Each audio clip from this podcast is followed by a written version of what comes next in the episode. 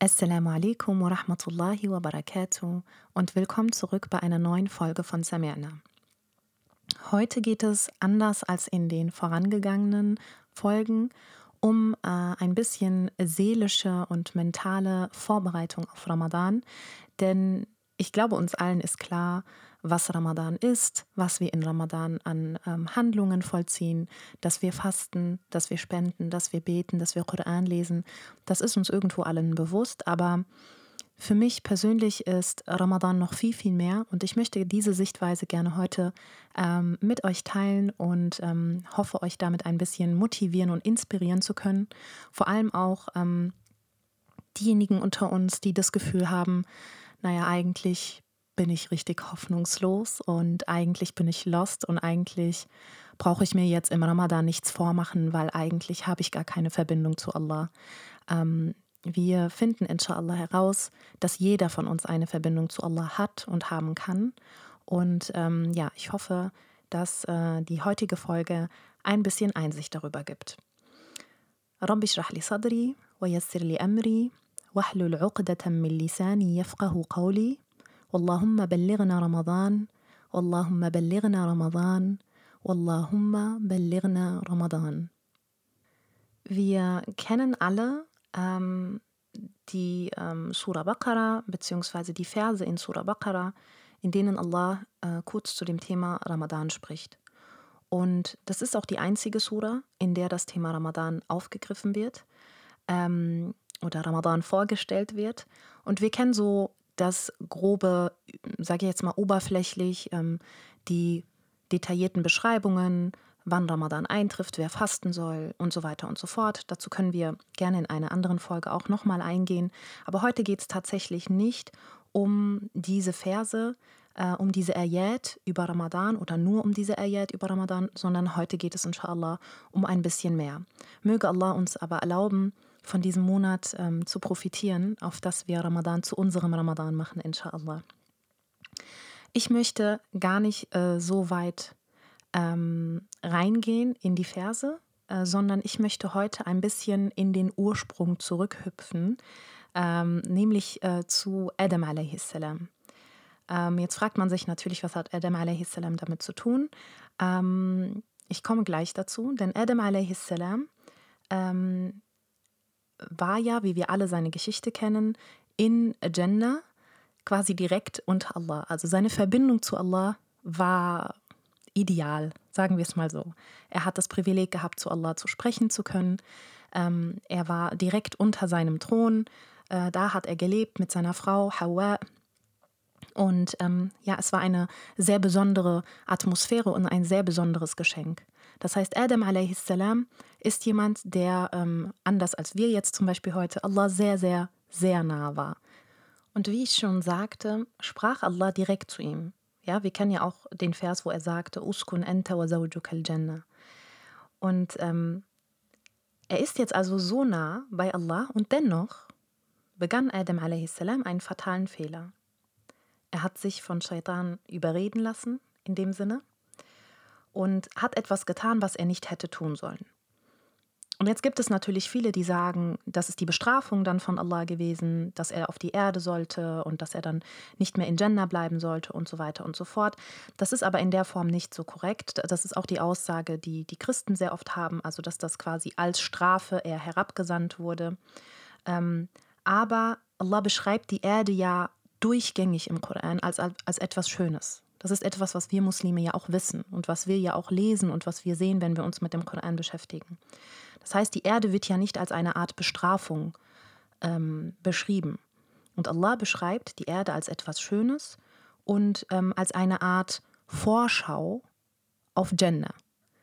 Denn klar, wenn wir nicht wüssten, wie schön es ist, äh, in einem weiten Ozean zu schwimmen, so könnten wir uns ja nicht vorstellen, wie es in Gender noch schöner als das sein sollte. Also es ist alles ein kleiner Vorgeschmack. Wir sehen diese schönen Dinge der Dunja und wir kosten diese schönen Dinge der Dunja, die wir ähm, ja teilweise uns ja auch zurückhalten, dass wir sie nicht voll auskosten. Und Allah zeigt uns und sagt uns aber damit, so etwas und noch viel mehr wartet auf euch.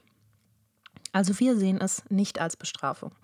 Allah schickt ihn also auf die Erde und wir wissen, es ist keine Bestrafung. Es fühlt sich aber dennoch so an.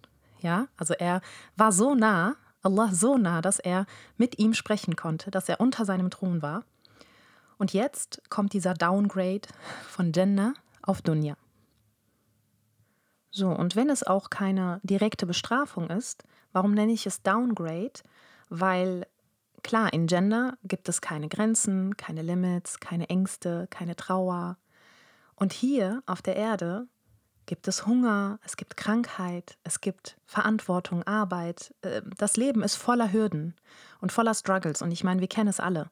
Es ist nicht einfach, klarzukommen. Und jetzt ist er also so weit weg von Allah. So, zum einen hat Allah ihn so weit von sich distanziert. Er, Hawa und Iblis, also sie wurden ja alle runtergeschickt. Und dann muss er diese Position auch noch mit Iblis teilen. Ja, so einmal ist er distanziert von Allah und dann wird er mit Iblis herabgesandt. Das ist natürlich nicht schön im ersten Moment. Aber Allah erinnert, Allah erinnert Adam und macht ihm klar, du hast einen Weg, wieder zurückzukommen.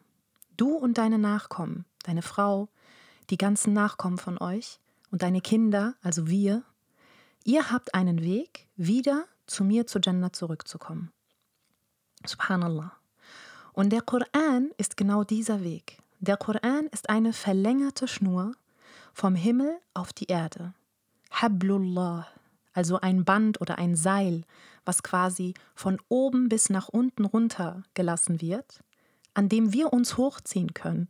Das muss man sich mal bildlich vorstellen. Könnt ihr euch das vorstellen, als hättet ihr ein Seil, ein dickes, festes, unbrechbares Seil, was nicht reißen kann, was euch zu eurem Schöpfer hochführt. Allah sagt es im Koran, dass es das gibt und dass der Koran genau das ist. Und so hat Allah also dieses Versprechen Adam gemacht, dass er seinen Weg wieder nach oben finden wird. Und irgendwann im Laufe der Überlieferung kommt dieser Höhepunkt von Allahs Versprechen, nämlich dieses Wahrmachen des Versprechens, indem Allah den Vers herabsendet, wo er sagt, شهر رمضان الذي أنزل فيه القرآن. Und das ist der Moment, wo die Menschheit weiß, okay, Allah macht dieses Versprechen wahr. Er sendet dieses Seil runter, den Koran, das Wort von Allah. Das ist diese bleibende Verbindung, die wir zu Allah haben, der Weg zu Allah. Das ist das Wort von Allah und das ist der Koran. Deswegen ist der Ramadan der Monat des Koran. Das größte Geschenk, das Allah der gesamten Menschheit machen konnte, war dieses Seil, das er herablässt, um uns einen Weg wieder nach oben zu verschaffen. Und das ist der Koran, subhanallah.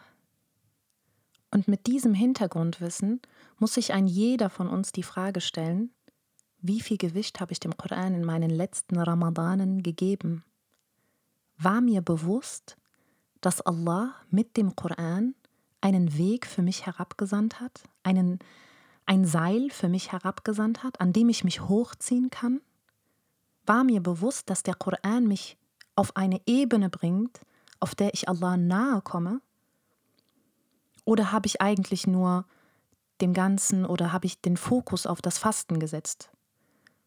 Und vielleicht auch ein bisschen auf Tarawih, aber habe den Koran dabei vielleicht vergessen in den letzten Jahren und vernachlässigt in den letzten Jahren? Diese Frage sollte sich an jeder von uns stellen. Genau, und das sollte jetzt einfach nur eine kleine Einleitung sein, was wir eigentlich mit diesem heiligen Monat zelebrieren. Wir zelebrieren die Erfüllung von Allahs Versprechen, das Versprechen auf Hoffnung. Warum sage ich das Versprechen auf Hoffnung? Es gibt manche unter uns, die sich jetzt denken, und das hatte ich auch am Anfang kurz eingeleitet, ich hatte schon bessere Zeiten. Mein Iman war schon mal besser und damals habe ich noch gebetet oder damals habe ich das irgendwie alles ein bisschen ernster genommen. Und diese Menschen sind vielleicht gefallen, vielleicht auch sehr, sehr, sehr, sehr tief gefallen.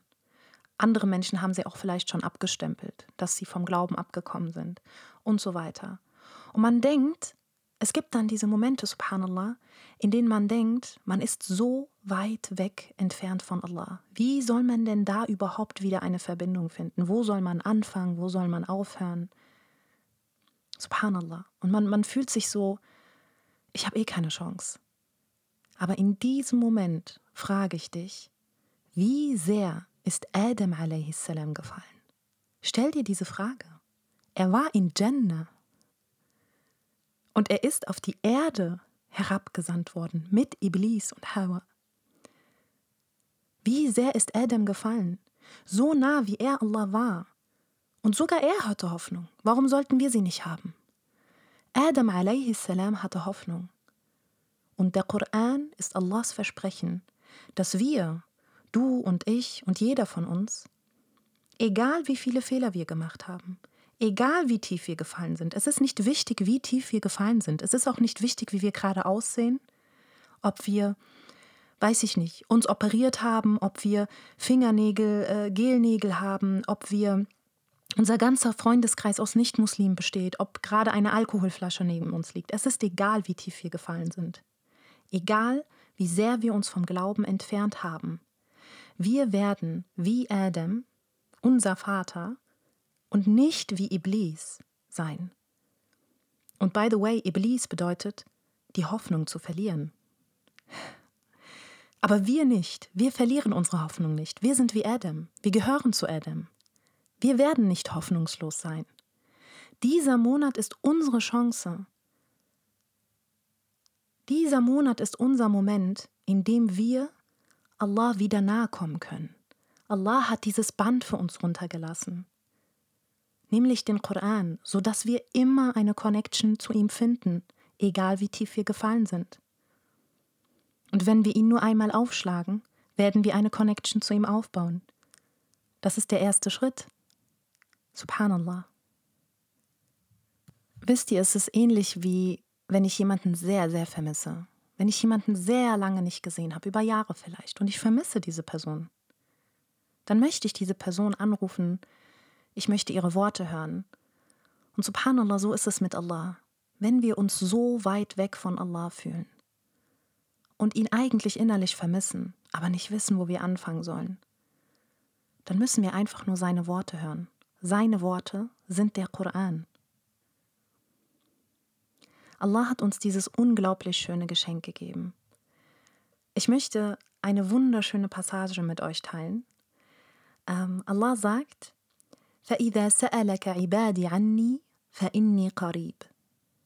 So sinngemäß, wenn mein Diener dich nach mir fragt, gewiss ich bin nah.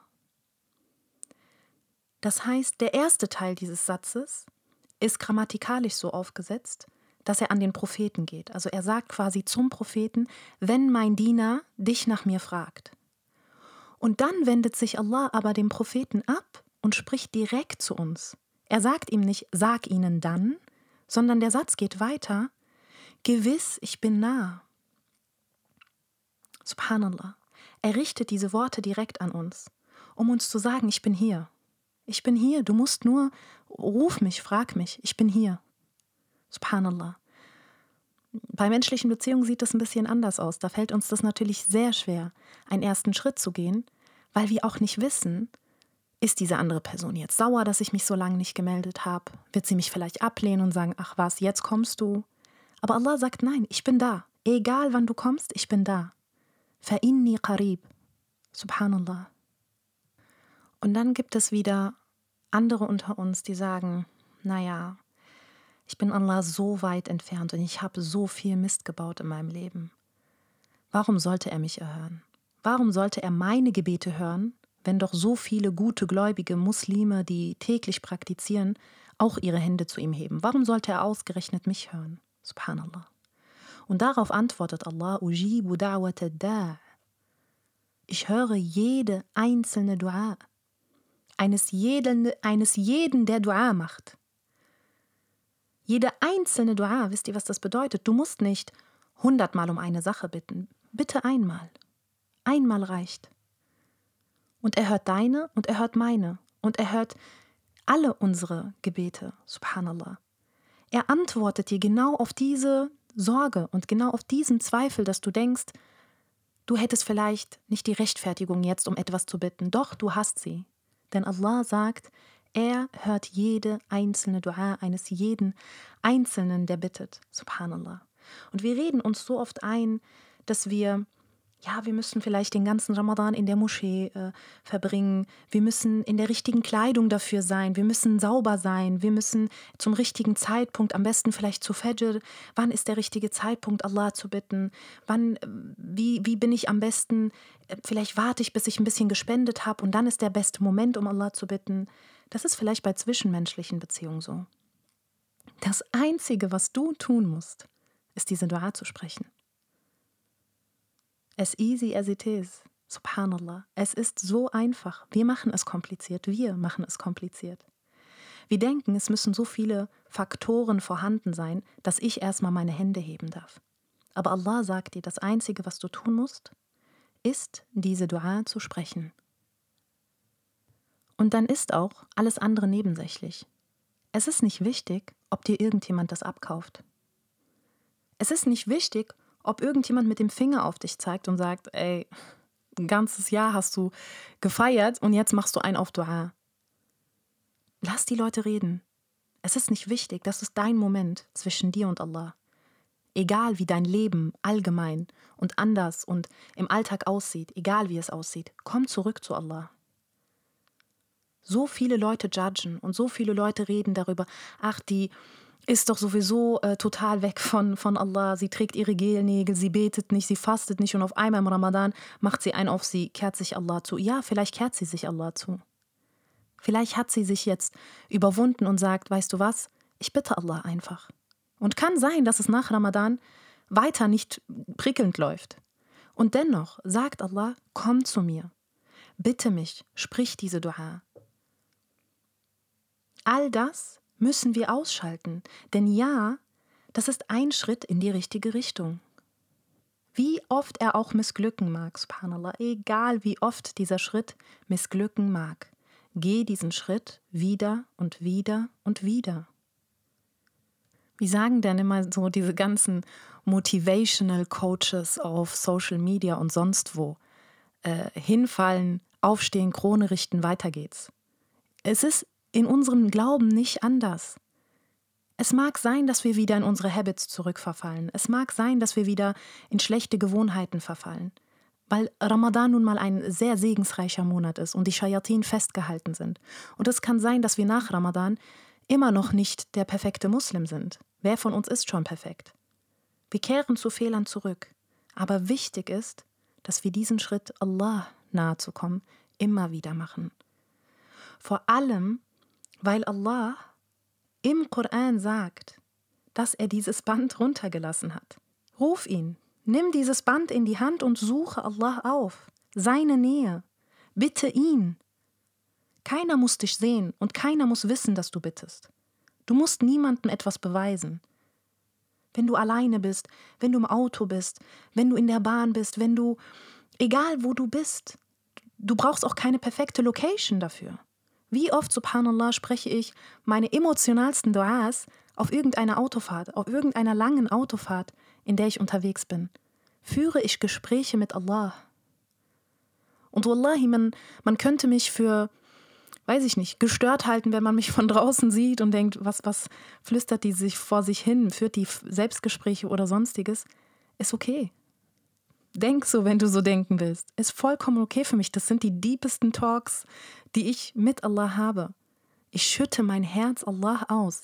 Der, der mir zuhört, egal wie oft ich Fehler gemacht habe. Der, der mich wieder aufnimmt, egal wie sehr ich es verkackt habe, auf gut Deutsch. Subhanallah, nutzt diese Momente. Egal wann du emotional bist, nutzt diese Emotionalität und wende dich an Allah in diesem Moment. Und was auch ganz, ganz wichtig ist, diese Frage bekomme ich auch sehr oft gestellt. Ich spreche kein Arabisch. Ja und? Wenn du kein Arabisch sprichst, wer hat dir die Sprache vorgegeben, in denen du deinen Schöpfer bittest? Hat Allah gesagt, nur die Araber dürfen ihn bitten? Wie viele Menschen gibt es, die kein Arabisch sprechen? Die Sprache ist nicht wichtig. Der Ort ist nicht wichtig. Die Zeit ist nicht wichtig.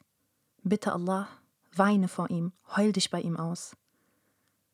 Und das ist diese eine Perspektive, dass wir uns überwinden müssen, zu Allah zu sprechen. Wir dürfen uns nicht zu schade dafür sein. Und wir dürfen nicht denken, wir sind es nicht wert, gehört zu werden. Vor Allah ist es jeder seiner Diener wert, gehört zu werden. Aber er sagt auch, und jetzt kommt die andere Perspektive, dass er zu uns spricht und eine Antwort erwartet. Er wartet auf unsere Antwort. Und wie können wir ihm antworten, wenn wir seine Worte nicht hören? Die Voraussetzung ist doch, jemanden zu hören. Wie soll ich jemandem antworten, wenn ich seine Frage nicht gehört habe? Die Frage steht im Koran. Allah spricht mit mir durch den Koran. Wenn ich den Koran nicht lese, höre ich Allahs Worte nicht. Und so kann ich ihm nicht antworten, subhanallah. Der Koran ist ein Gespräch zwischen mir und Allah, zwischen Allah und seinem Diener. Während die Dua etwas ist, wo der Diener zu Allah spricht, ist der Koran etwas, wo Allah zu seinem Diener spricht, subhanallah. Und das ist die Verbindung, die ständige Verbindung, diese Kombination sollte immer da sein. Ich spreche zu ihm in meinen Gebeten und er spricht zu mir im Koran. Meine Antworten liegen im Koran.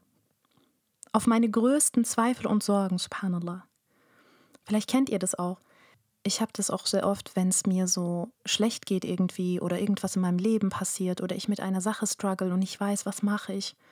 Und manchmal schlage ich den Koran dann einfach so auf und denke mir, komm, beschäftige dich ein bisschen, lies ein bisschen Koran, mach Dhikr, vielleicht hilft dir das. Und subhanallah, dann lese ich Verse und denke mir so, okay, das ist jetzt krass.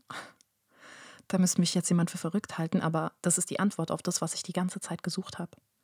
Allah antwortet direkt. Und nein, das ist keine Einbildung, Leute. Manchmal denkt man so, das ist Einbildung. Es ist keine Einbildung. Nichts, nichts, was Allah in diesem Leben passieren lässt, lässt er ohne Grund passieren. Wenn du also in einer Notsituation oder in einer traurigen Lage den Koran öffnest und Allah dir Verse schickt, in denen er darüber spricht, wie dankbar du für das und das und das und das sein sollst, dann ist das eine Antwort auf deine Fragen, subhanallah. Und viele von euch kennen das sicherlich. Subhanallah. Die Antworten liegen im Koran. Hoffnung, Dankbarkeit, Realität, alles ist in diesem Koran. Und wir haben jetzt 30 Tage Zeit, Leute, um zu Allah zu sprechen. Natürlich können wir immer zu ihm sprechen aber diese 30 besonderen Tagen, in denen er entschieden hat, uns diese Hoffnung, uns dieses Band runterzuschicken, sein Versprechen wahr werden zu lassen. Diese 30 Tage haben wir jetzt Zeit, um zu Allah zu sprechen. Und ich frage dich, was nimmst du dir vor? Was willst du Allah sagen in diesen 30 Tagen? Du hast bestimmt viel auf der Seele, was du ihm sagen willst. Nutze diese 30 Tage. Und viele von uns haben Kinder, haben schwere, harte Jobs, weswegen sie zum Beispiel nicht jeden Abend beim Tarawih-Gebet sein können, weswegen sie nicht ähm, ja, so viel Aktivität zeigen können wie andere vielleicht von uns. Aber das ist okay. Das ist vollkommen okay.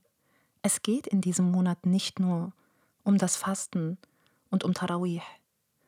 Es geht darum, dich wieder mit Allah zu verbinden und wieder mit Allah zu sprechen, wo du es doch vielleicht sehr lange nicht mehr getan hast, wo du doch vielleicht sehr lange nicht mehr ganz, ja, ganz rein und treu und ehrlich dich Allah gewidmet hast und ihm dein Herz ausgeschüttet hast. Möge Allah uns zu denen gehören lassen, die direkt zu Allah sprechen und zu denen Allah direkt über sein Buch spricht und mögen wir stets zu denen gehören, die von sich sagen können, Sami'na wa ata'na. Wa jazakumullahu khairan. Wassalamu alaikum wa rahmatullahi wa barakatuh.